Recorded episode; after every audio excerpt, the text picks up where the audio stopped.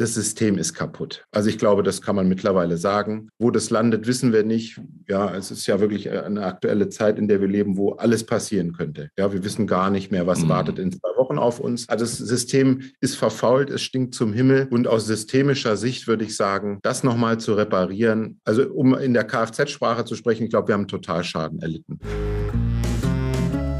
Zwischentöne. Ein Podcast der Basis.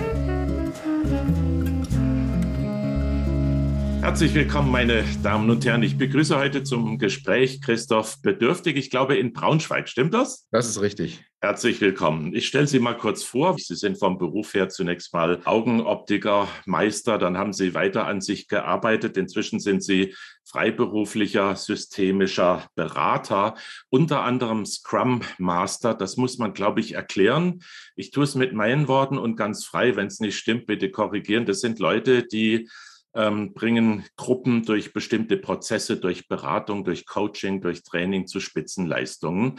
Und das machen sie seit einiger Zeit. Sie haben für einige bekannte deutsche Firmen gearbeitet und ich bezeichne sie auch mal in Anführungszeichen als Politiker, denn da haben sie sich auch versucht. Und darüber wollen wir heute sprechen. Eines meiner Lieblingsthemen, nämlich die Politiker, die wir im Bundestag sehen und wie sie da hinkommen. Vielleicht äh, erzählen Sie unseren Zuschauern mal, wie das aus Ihrer Sicht war. Sie haben im vergangenen Jahr vor der Bundestagswahl kandidiert auf Platz zwei der Landesliste. Niedersachsen müsste das gewesen sein für die Basis. Genau. Und da haben Sie ein paar denkwürdige Erfahrungen gemacht. Ja, vielen lieben Dank erstmal für die Ein äh, Einladung. Ich freue mich sehr, hier zu sein und fühle mich sehr passend vorgestellt. Das stimmt. Ich bin 41 Jahre alt und systemischer Berater und ich sage das nochmal ausdrücklich, denn ich arbeite an Systemen und ich versuche Systeme zu verändern und wir werden heute viel über Systeme sprechen und aus der systemischen Sicht im eigentlichen Sinne, und das sage ich als systemischer Berater, ist es so, dass die Systeme an sich dargestellt werden können als unsere Kommunikation und Interaktion. Also gar nicht so sehr die Menschen bilden das, das System, sondern die Interaktion, die wir miteinander betreiben. Und die treibt viele Unternehmen um. Und ich darf dabei helfen, Veränderungswünsche zu erfüllen bei großen Konzernen. Und ich frage am Anfang immer, warum ruft ihr mich?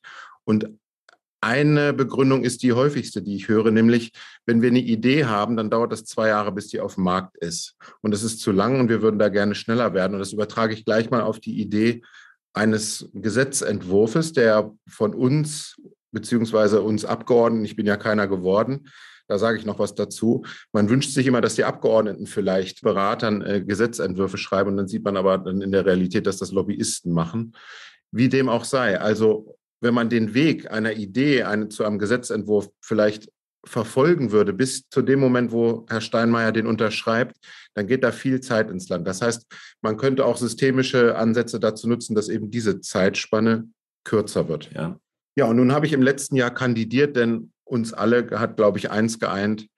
Ähm, wir haben, ich glaube, wie nie zuvor in unserem Leben gespürt, dass unsere Freiheiten ja, beschnitten werden. Also ich formuliere es mal vorsichtig. Diplomatisch. Und, ja, ganz genau. Und ähm, ich hätte mir das nie träumen lassen. Und es war ganz klar, ich muss da, ich muss da meine, meine Stimme erheben. Denn in meinem Leben begleitet mich eins ganz stark. Ich beschäftige mich ja sehr stark mit der Persönlichkeitsentwicklung.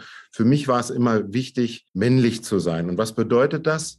Wenn meine Gruppe, und das kann meine Familie sein oder mein Freundschaftssystem, um auch bei diesem Begriff wieder zu bleiben, wenn meine Gruppe angegriffen wird, und das wurde sie hier in meinen Augen durch Tyrannei und Terror durch Medien und Politik, dann habe ich als Mann etwas zu tun, dann habe ich eine Aufgabe und dann kann ich nicht weglaufen. Und das war mein Bild, das hat mich leider auch nicht losgelassen im Freundeskreis, dass sich eben viele weggeduckt haben. Und das war für mich unmöglich, hätte gar nicht in den Spiegel schauen können.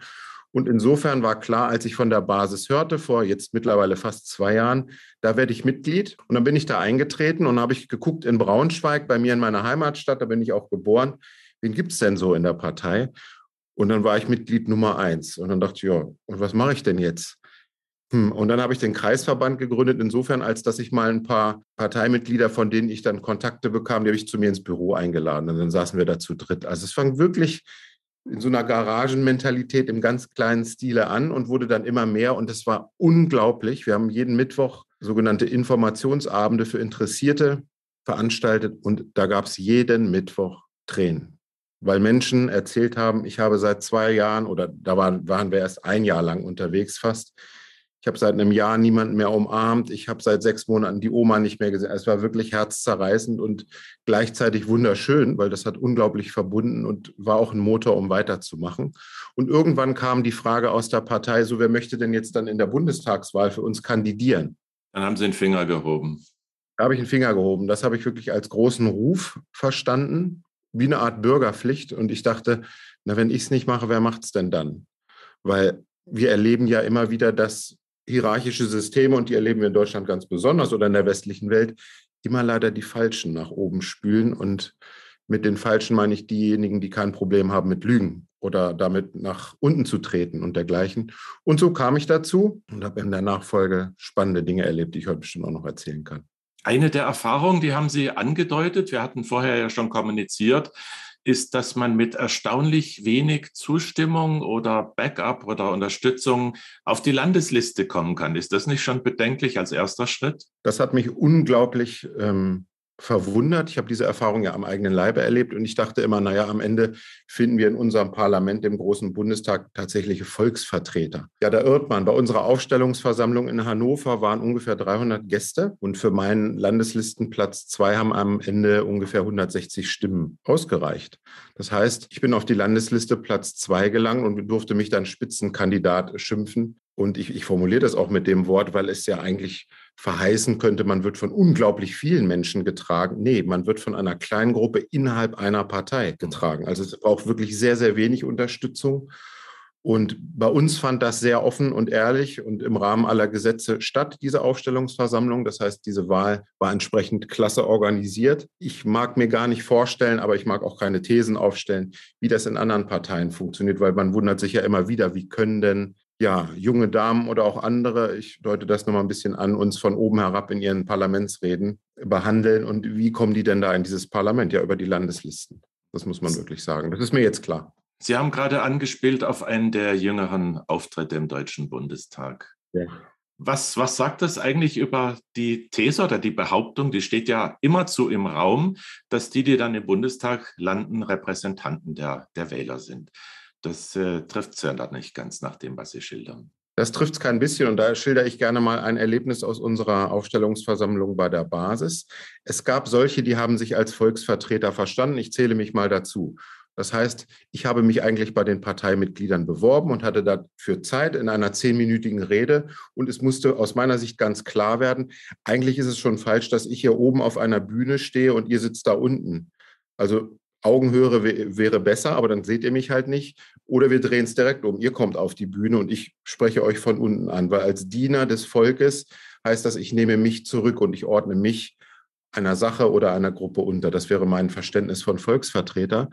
Das war so die eine Gruppierung und die andere Gruppierung war das, was wir alle kennen. Auch bei uns in der Partei gab es das alte grauhaarige Männer im Anzug, die auf die Bühne gehen und uns erklären von der Bühne herab, was gut für uns wäre. Und da gab es einen Kollegen, Namen spielen ja keine Rolle, der hat uns erklärt, warum Atomstrom genau das Richtige ist. Nun geht es mir überhaupt nicht um Atomstrom, da kann man ja vortrefflich drüber diskutieren und auch lang. Es geht darum, dass wieder ein alter grauer Mann mit Anzug uns von oben herab erklärte, was gut für die Gesellschaft wäre, als für, für uns in der Parteigruppierung. Und was mir sehr viel Vertrauen in die Basis geschenkt hat, war, dass das abgestraft wurde im Sinne von, er hat einfach keine Stimmen bekommen.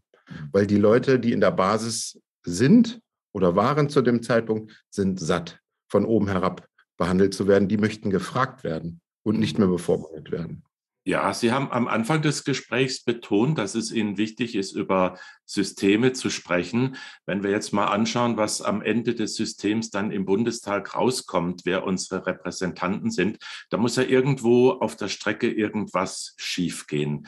Was äh, sind da die größten Probleme, die wir haben, dass am Ende das Ergebnis wirklich nicht überzeugend ist, zumal gerade derzeit. Das beschäftigt ja, ja viele Menschen.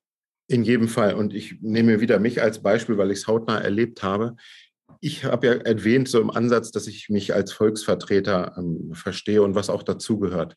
Nämlich zum Beispiel mich einer Gruppe freiwillig unterordnen und zu verstehen, ich bin vielleicht ein Sprachrohr, aber hier geht es nicht um mich und meine Haltung, sondern ich transportiere idealerweise die Meinung der, in dem Fall der Basisgruppierung oder der Basispartei und trage sie ins Parlament und bin dort wirklich nur Sprachrohr. Und ich ähm, habe kurz vor der Bundestagswahl, ich war ja auch dann Direktkandidat bei uns in der Stadt, da haben noch viel weniger Stimmen im Übrigen gereicht. Es gab Beispiele, da sind äh, Kollegen aus benachbarten Wahlkreisen Direktkandidat geworden, auf dem Wahlplakat gelandet mit sechs Stimmen. Das muss man sich mal vorstellen. Unglaublich, ja.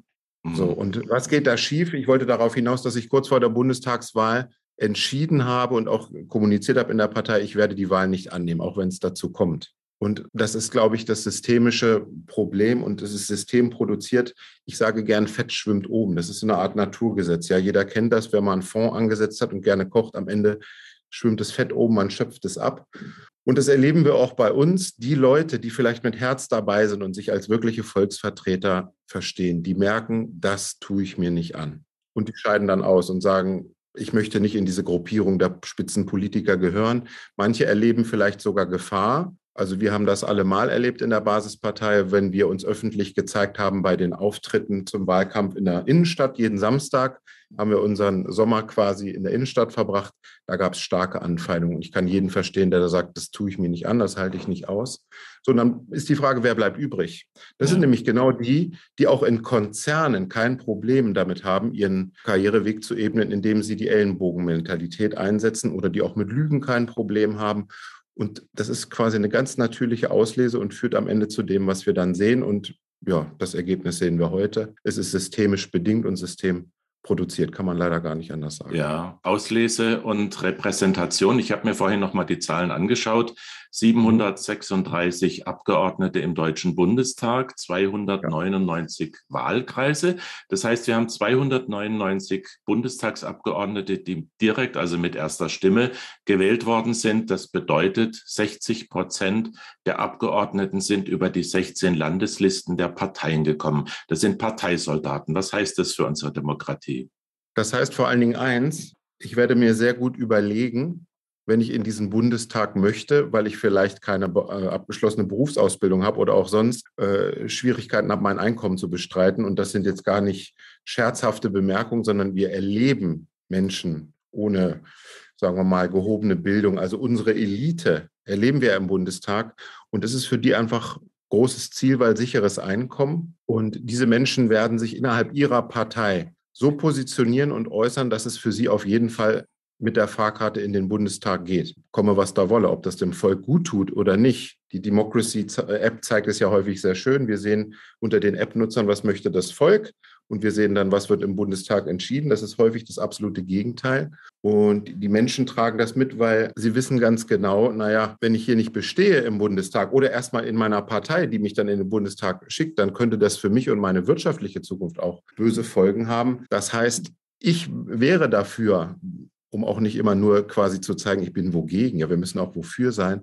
Ich wäre dafür, dass wir und möchte dafür werben, dass Parteien auf ihren Veranstaltungen darauf achten, wer bewirbt sich da und ist das vielleicht jemand, der nicht aus finanziellen Gründen in den Bundestag einziehen möchte. Da würde ich sehr darauf achten. Und ist das zum Beispiel jemand, der seinen Beruf wertschätzt und liebt? Dem muss es quasi schwer fallen und ein Opfer sein, seinen Beruf mal vier Jahre zu pausieren, damit nach vier Jahren ganz klar ist, ich möchte wieder zurück. Weil wenn nicht, passiert Folgendes, die Leute nisten sich ein und dann haben die eine, eine Bundestagskarriere. Das gibt es ja häufig. Ne? Jetzt haben Sie skizziert, was man als einen geeigneten Kandidaten bezeichnen würde. Die, von denen hätten wir gerne mehr. Aber wie geht das?